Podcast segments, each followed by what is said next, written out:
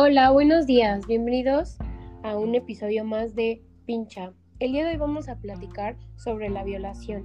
Y para esto, primero necesitamos saber qué es. Se define como violación a todo aquel acto en el que un individuo es obligado a mantener relaciones sexuales, empleando la fuerza física, amenazas, chantaje y menoscabo psíquico. La agresión puede ser por vía anal, vaginal o bucal, ya sea por penetración de miembros corporales u objetos.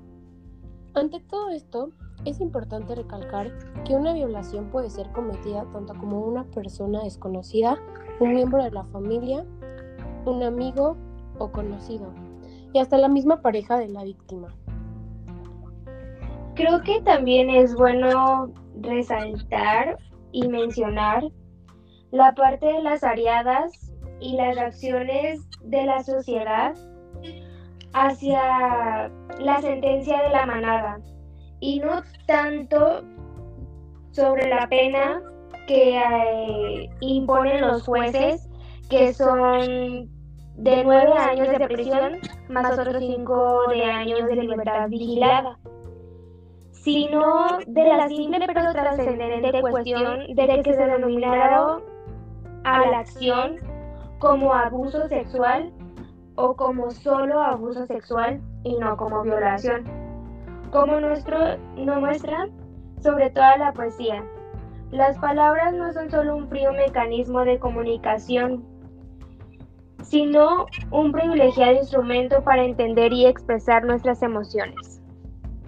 Y ahora, para que las diferentes instituciones puedan abrir una carpeta de investigación por violación, es importante definir los diferentes tipos de violaciones y sus características, tanto del sujeto y de la víctima. Empezamos por la violación por parte del cónyuge o de la pareja. Este tipo de violación se da cuando tu pareja, ya sea hombre o mujer, abusa de ti sexualmente sin tu consentimiento. Este tipo de violación realmente es muy difícil de denunciar ya que nosotros creemos que por ser nuestra pareja es normal que nos toquen o que nos abusen sin nuestro consentimiento. La agresión sexual a individuos con alteraciones de conciencia, esta acción se da cuando el sujeto sexualmente agredido no está en condiciones de dar su consentimiento, ya sea dormido, ebrio o convaleciente por una enfermedad. También tenemos la agresión sexual infantil. Esta se da eh, cuando un mayor de edad, normalmente, ya que está consciente de la acción, eh, abusa de un menor de edad. Normalmente se da a menores de 10 años. El estupro. La diferencia básica con la agresión sexual infantil es que mientras que en esta el menor no es consciente de lo que implica mantener relaciones sexuales y en el estupro sí. Agresión sexual incestuosa. Generalmente esta es vinculada a la práctica de la pederastía o la agresión sexual infantil.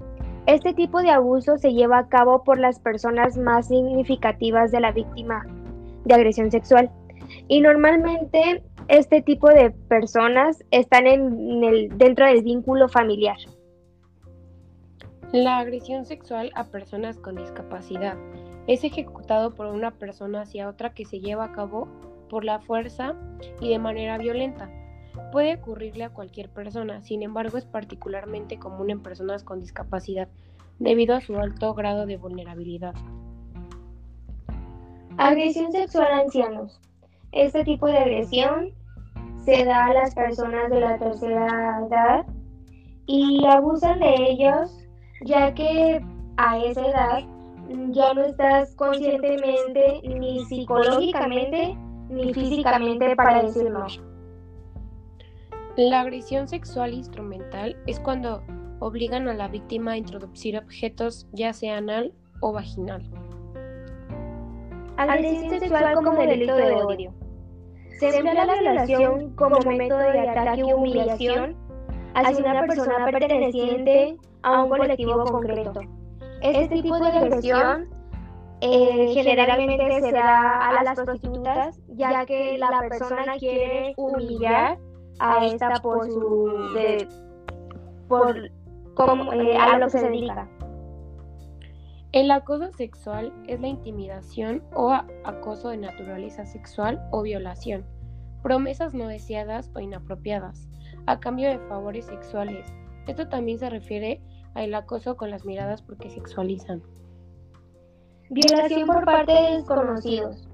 Este es el más común en la Ciudad de México, ya que normalmente se da cuando una persona, ya sea hombre o mujer, te quiere asaltar y esta acción termina en violación. Violación de grupo es cuando de más de dos personas obligan a la víctima a tener relaciones sexuales. Violación durante guerras. Este tipo de violación se da entre las diferencias, diferencias perdón, bélicas entre países.